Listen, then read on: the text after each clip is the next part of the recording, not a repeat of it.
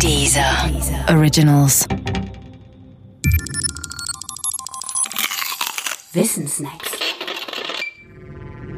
Jenseits des blauen Planeten. Die Erkundung der Galaxis. Die ISS. Wer einmal Bilder von Alexander Gerst in der ISS gesehen hat, der hat vermutlich auch gedacht, in welchem Hasenstall muss der denn das ganze halbe Jahr verbringen?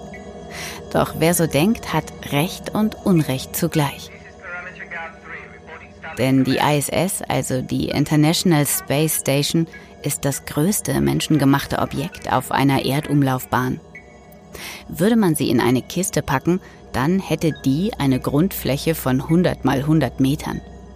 Das sind immerhin zwei Fußballfelder nebeneinander. Und eine Höhe von 30 Metern.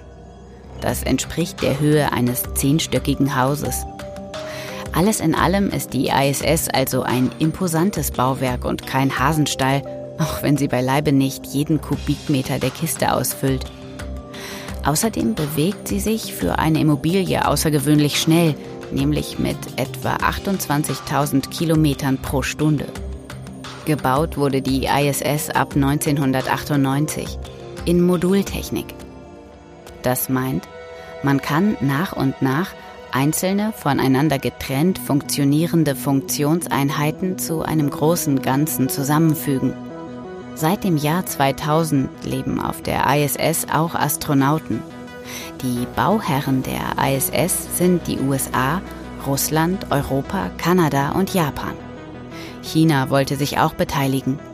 Das aber scheiterte an den USA. Die Chinesen arbeiten deshalb getrennt an einer eigenen Raumstation. Genutzt wird die ISS vor allem, um Experimente in Schwerelosigkeit durchzuführen. Der Nutzen dieser Experimente wird allerdings immer wieder bezweifelt. Auch von den beteiligten Staaten, die das Ganze finanzieren.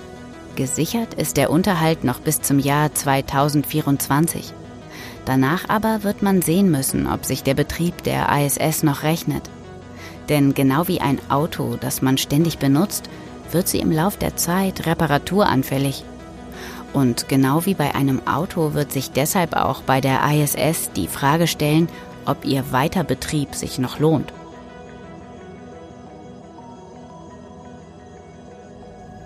Ob sich die Welt nach der ISS allerdings noch ein Folgemodell anschafft, das steht in den Sternen. Schließlich umkreist die ISS die Erde nur im Nahbereich, nämlich auf 400 Kilometer Höhe. Das Interesse im Moment richtet sich aber eher auf Objekte in der Ferne, auf dem Mars beispielsweise. Und für beides, für eine Mars-Mission und eine Raumstation, ist das Geld zu knapp. In absehbarer Zeit stellt sich deshalb auch die Frage, wohin mit der ISS, wenn niemand mehr sie braucht und sie aufgegeben wird.